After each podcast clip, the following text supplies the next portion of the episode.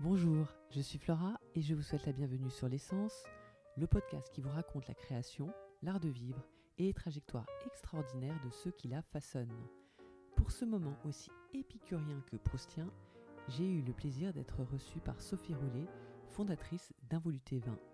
Elle nous raconte comment elle crée des expériences de dégustation de vin tout en rendant un hommage particulier aux vignerons. Il est notamment question de terroir, de respect de la terre, de région, de nouvelles façons d'imaginer des vins, de parallèles avec l'art et la littérature, tout ça sous le prisme d'une passionnée qui passe son temps à voyager en quête de découverte. Mais j'en ai déjà trop dit, alors sans plus tarder, je vous laisse découvrir l'essence de Sophie.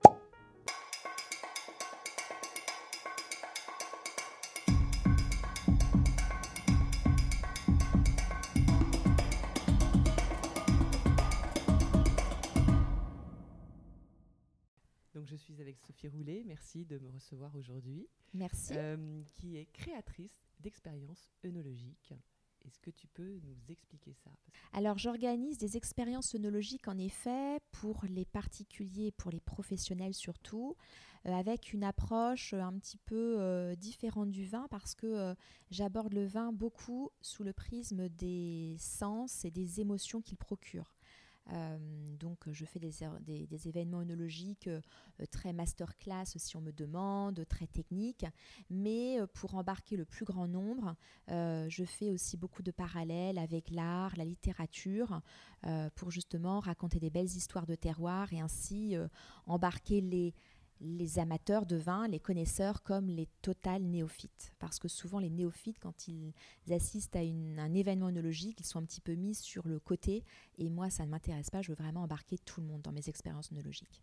Oui, c'est comme ça que l'idée est un peu née, non? Je ne sais pas, tu me racontais tout à l'heure. Oui, alors l'idée est née parce que en 2018, euh, lorsque j'ai fondé Involuté, l'une de mes premières expériences, c'était dans un grand cabinet d'avocats.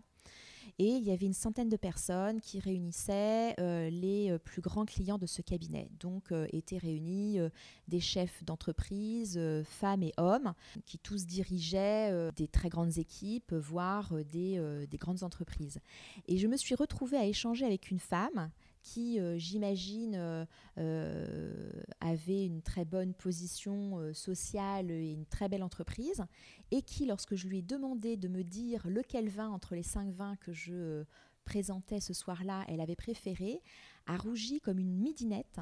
a perdu complètement pied en me disant, alors qu'elle avait plein de personnes sous ses ordres, voilà, et une soixantaine d'années, complètement rose et qui me dit ah mais je peux pas parler du vin euh, parce que je n'y connais rien donc vous comprenez euh, c'est difficile pour moi. Et je dis mais quand vous allez dans une expo par exemple une expo Picasso euh, au musée Picasso est-ce que vous êtes spécialiste de Picasso?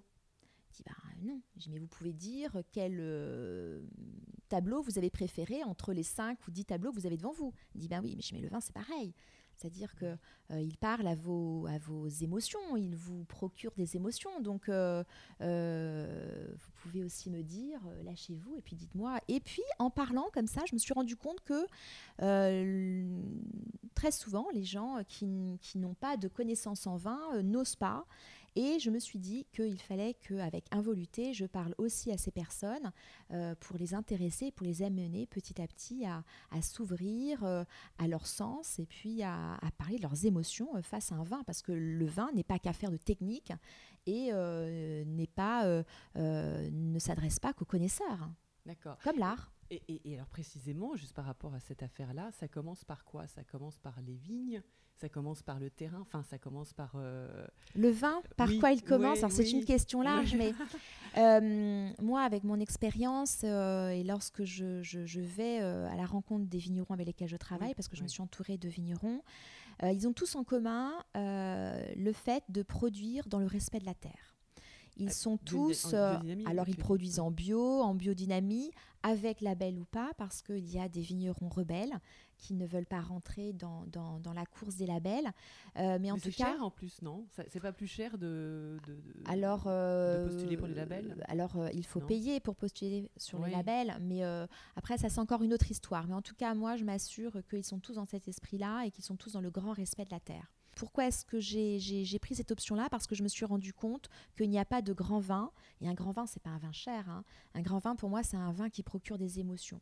Et il n'y a pas de vin qui procure des émotions. Encore une fois, selon ma pratique, mais finalement en parlant avec des professionnels et avec les vignerons euh, qui sont dans cet esprit-là, on se rend compte qu'il n'y a pas euh, de vin euh, vibrant, de vin d'énergie, de vin d'émotion sans le respect de la terre. Et pour moi, tout commence là, avec le respect du terroir. Mmh. D'accord.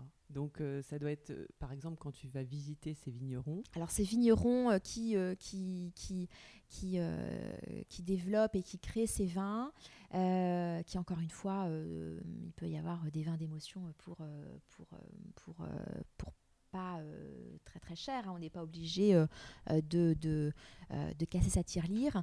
mais en tout cas, ces vignerons-là passent un temps fou dans leurs vignes, traitent très souvent leurs vignes et parlent à leurs vignes, intègrent leurs vignes comme si c'était un membre de leur famille et passent un temps fou à aller les voir euh, tous les jours, voir si elles ont besoin de quelque chose, euh, voir comment elles se comportent, voir si elles sont malades, voir si elles vont bien, euh, pour les bichonner, les dorloter, parce qu'ils savent très bien que le bon vin à la base, c'est un bon raisin et un bon raisin, eh bien, il est produit par euh, euh, de, des vignes qui vont bien. C'est un petit peu comme des enfants finalement, euh, des enfants qui ont été bien élevés et bien plus tard, ce seront des belles personnes qui produiront de belles choses. normalement, si tout va bien. Mais voilà, toute la base du bon vin, c'est là, c'est à la vigne.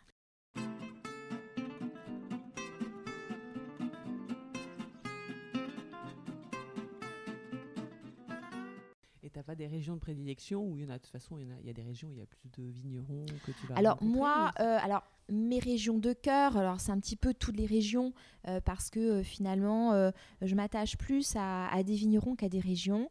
J'ai des vignerons avec lesquels je travaille en Champagne dans la Loire que ce soit du Muscadet au Sancerre la Bourgogne bien évidemment, euh, la vallée du Rhône, euh, moins la Savoie parce que je, n'ai pas eu encore l'occasion, alors j'ai goûté bien sûr beaucoup de vins de Savoie, mais je n'ai pas encore intégré de producteurs dans ma liste de vins à voluter pour mes événements, et peut-être un petit peu moins Bordeaux parce que voilà, mes goûts ne m'ont pas amené beaucoup vers Bordeaux. Je travaille avec Bordeaux bien évidemment, j'aime beaucoup euh, des producteurs en Bordeaux, mais ce ne sont pas mes régions euh, fétiches. Voilà.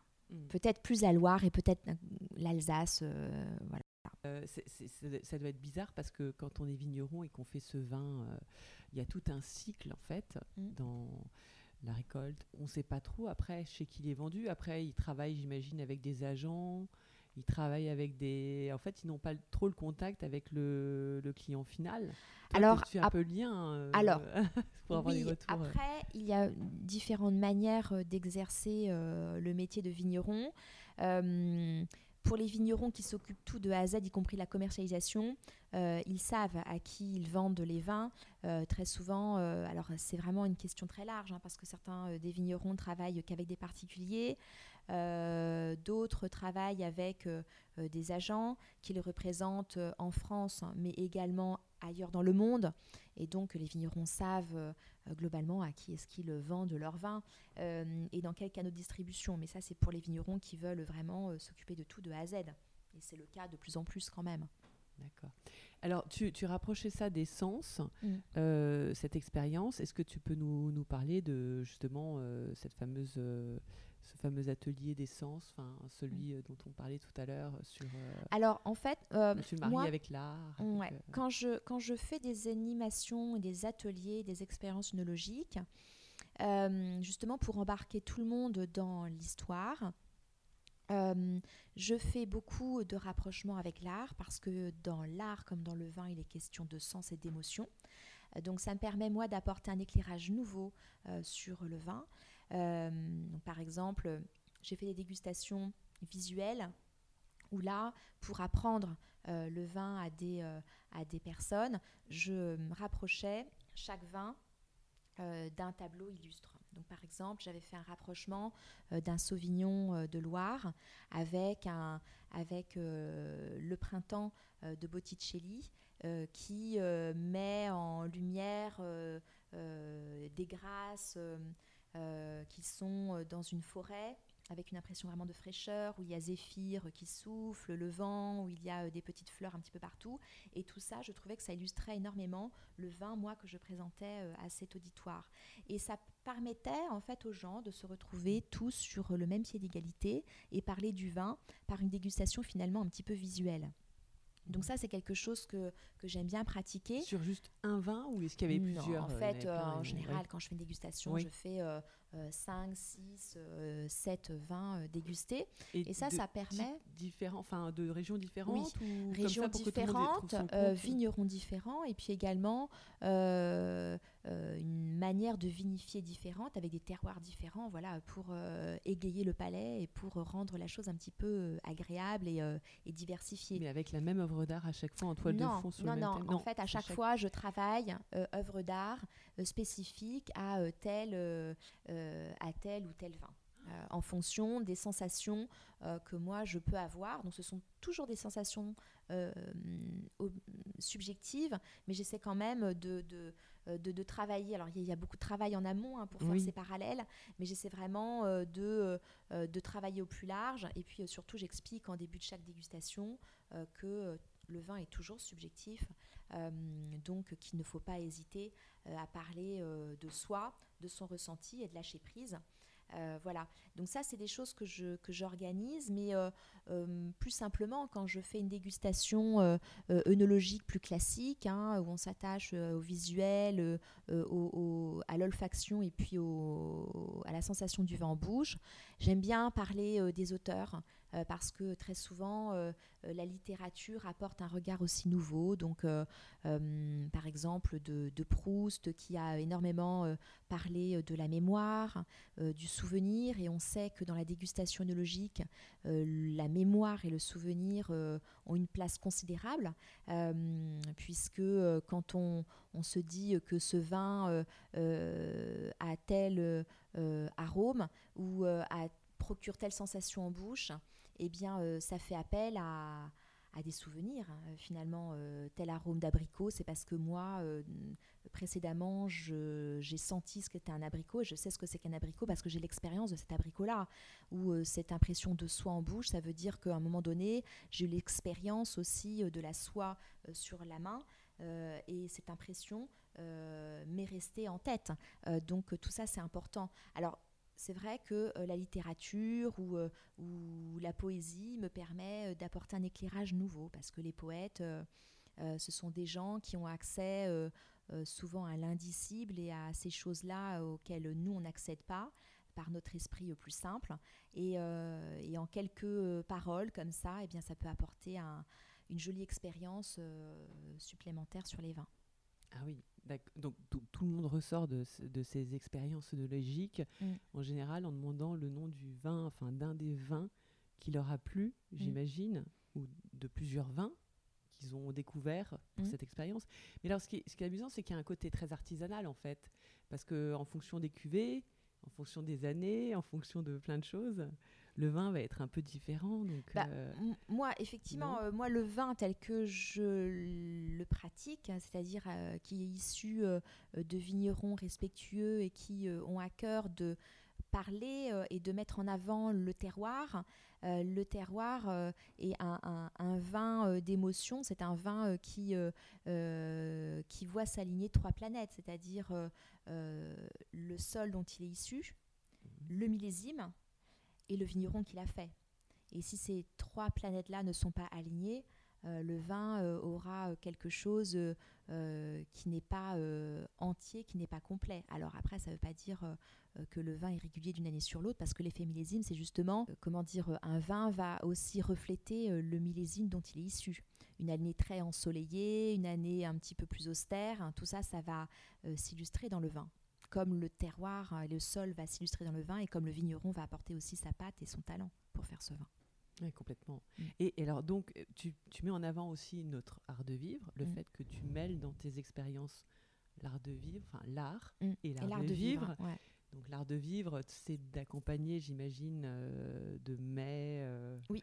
De qualité. Euh, alors, mes dégustations, je les construis dans une intégralité. C'est-à-dire que pour moi, c'est un lieu que j'apprête le plus joliment possible. donc quand c'est un lieu que mes clients me demandent de choisir, ou lorsque c'est chez mes clients, j'apprête toujours des tables joliment parce que je considère que euh, boire agréablement et manger agréablement, ça passe obligatoirement par euh, une douceur au niveau des yeux. Donc ça, c'est très important.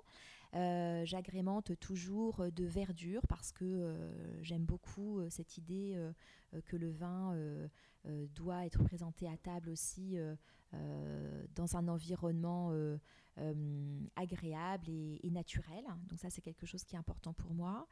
Euh, et puis, euh, bien entendu, de gastronomie, euh, parce que finalement, le vin s'entremêle toujours harmonieusement avec la gastronomie. Et l'un va difficilement sans l'autre, historiquement. Et lorsque, lorsque j'organise ces événements, très souvent les clients me demandent aussi une harmonie avec les mets. Et donc du coup, je travaille beaucoup avec des artisans de bouche euh, qui sont euh, reconnus euh, parce que quoi des grands chefs tu veux dire alors des grands chefs mais également des artisans de bouche des euh, mofs fromagers des paysans qui qui travaillent leur, leur, leur jambon noir de Bigorre avec leur propre porc qu'ils élèvent eux-mêmes euh, ça peut être aussi euh, des très bons caramels que j'ai dégotés en Bretagne euh, et qui sont faits de manière artisanale. des artisans pâtissiers qui travaillent locaux et de saison. Donc voilà, j'ai vraiment à même de m'entourer des meilleurs. Ça peut être aussi le pâté en croûte de la maison Véro parce que c'est juste incroyable quand on déguste ça. Et ça fait partie de l'expérience involutée que de proposer euh, cette harmonie en bouche, vin et mets. Et aussi les histoires, parce que les clients euh, et les particuliers comme les entreprises, ils veulent rêver voyager. Et rêver voyager, c'est pas euh, être uniquement dans le luxe, mais c'est aussi être connecté à des choses très terroirs et qui nous connectent finalement à l'essentiel, c'est-à-dire la terre. Oui. Et en parlant juste pour revenir, on a le droit de citer des noms de clients ou pas? Euh, dans le Alors, tu pas? Moi, je suis un petit peu. Parce euh, qu'il me semble qu'un de tes clients, j'avais vu sur Instagram, tu avais des tableaux de Olivier Masmonteil que j'ai interviewé ici euh, il, y a quelques, il, y a quelques, Alors, je travaille avec, avec des grands cabinets d'avocats, je travaille avec des notaires, mais également avec des maisons de luxe. et là, je pense que tu fais mention de Boucherère, oui. avec lequel j'ai travaillé. mais donc, tu m'as dit que c'était pas toi qui avais trouvé les, les tableaux pour égayer Non, non, non. Hein, là, c'était une exposition temporaire dont la thématique euh, c'était, si j'ai bonne mémoire, euh, c'était l'audace, hein, puisque c'était pour un client, une grande école de commerce, euh, qui souhaitait un fil conducteur sur l'audace. Donc j'avais parlé de l'audace dans le vin ah lors de cette soirée. Voilà. D'accord. Et donc, par exemple, quoi en Eh bien, c'était c'était un vigneron, une vigneronne très audacieuse qui qui crée des des cidres absolument incroyables et c'est Joanna Cessillon, euh, pour ne pas la citer, qui est vigneronne de pommes, donc qui est d'abord des cidres d'auteur euh, comme les vignerons élaborent des, des vins d'exception. Donc elle, elle élabore des cidres d'exception. Il y avait un, un champagne parcellaire également, donc une manière de, de, de, penser le champagne qui, qui, est un petit peu nouvelle et donc que je mettais en lumière cette soirée-là. C'est-à-dire donc, est-ce que en, résumé, alors la Champagne elle est très connue pour faire des assemblages. Euh, c'est-à-dire euh, des assemblages de parcelles. Euh, et, il y a une vague depuis quelques années, enfin une vague, non, mais une, un, nouveau mouvement qui est de présenter des champagnes issus d'une seule parcelle. C'est-à-dire qu'on ne fait pas des mélanges de parcelles, on, fait, on présente une seule parcelle, mhm. un seul champ. Euh, Donc pour un goût plus prononcé pour, pour parce que ce sont des parcelles qui ont été identifiées par ces vignerons comme étant porteuses d'un d'une subtilité ou d'un message ou d'une énergie spécifique et donc ils veulent mettre en avant. C'est très compliqué à déterminer, j'imagine. Parce alors eux, ils le savent parce que de manière empirique, quand là il s'agit d'un vigneron, ils sont vignerons sur ce domaine-là depuis des centaines d'années, donc depuis très longtemps ils savent que sur certaines parcelles il se passe quelque chose d'incroyable. Et mais là, depuis quelques années, ils s'autorisent à, à, en tirer des cuvées spécifiques euh, voilà, pour euh, justement illustrer euh, l'expression même de ce terroir et de cette parcelle. Et ça, ça et donc du coup, c'était aussi une audace finalement que dans un dans, dans, une appellation aussi aussi ancienne que l'est la Champagne, eh bien, il se passe des choses. Il y a des personnes qui s'installent, il y a des nouvelles cuvées qui apparaissent, il y a des nouvelles manières de faire le champagne qui apparaissent. tout, rien n'est figé. Euh, on a l'impression que, que, le champagne, finalement, euh, c'est du champagne et puis euh, qu'il a toujours été ainsi et qu'il en sera toujours de même. Et ben non, ce sont des régions, c'est également une région hyper dynamique et il se passe plein de choses. Et donc là, je voulais aussi illustrer ce, côté Et puis c'est bien, et puis côté, puis c'est une femme parce qu'il n'y en a pas beaucoup des vigneronnes. Alors là, c'est une, oui, c'est une, c'est une, c'est un domaine qui a été repris par par une fille. Euh, enfin par la fille de son père. Oui. Euh, voilà, et euh, donc il commence à y avoir une vigneronne aussi sur ce domaine. oui, bah, il y a de plus en plus de vigneronnes qui s'installent. je ne travaille pas qu'avec des vigneronnes. Hein, oui, oui, d'accord, mais c'est bien, il y a une certaine parité, quoi. Je ne sais pas si c'est volontaire ou pas, mais. alors moi, c'est pas quelque chose que je regarde. Je regarde si le vin me, me, me, procure des jolies sensations. Oui. Euh, je regarde s'il est fait par une femme, euh, c'est très bien. S'il est fait par un homme, c'est très bien aussi. Ah oui, euh, donc c'est pas le, du tout. C'est pas du tout un critère pour moi. moi, c'est est-ce que est-ce qu'il est est-ce qu'il est incroyable ce vin ou pas? D'accord. Et donc il y aura pas des spécificités que les femmes auront pourront voir, la sensibilité de, de pouvoir ah, faire que alors là c'est la fameuse question existe-t-il un vin féminin? Ou un vin masculin. Alors, euh, moi, je n'ai que des contre-exemples. Euh, je travaille, euh, ben, Johanna Cessillon qui, qui fait un cidre parce que je considère que le cidre est, un vin comme les autres.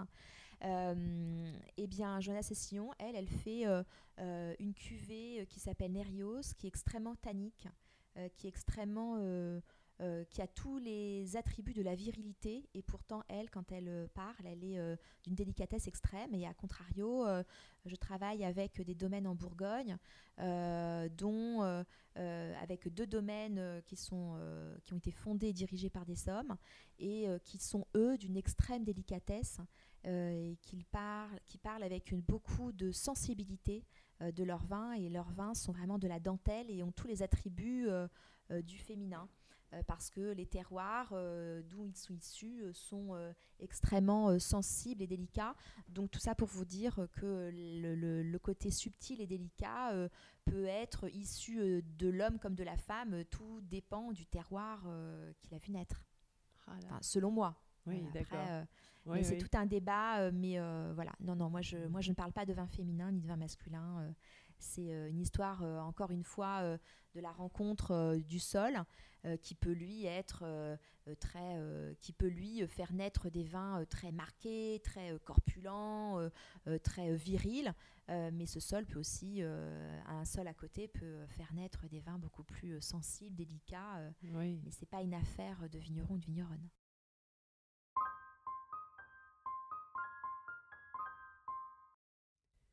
Maintenant que vous avez les papilles émoustillées, je vous donne rendez-vous la semaine prochaine pour une deuxième partie forte en description sensorielle, notamment dans la façon de goûter le vin ou alors de le choisir. À bientôt!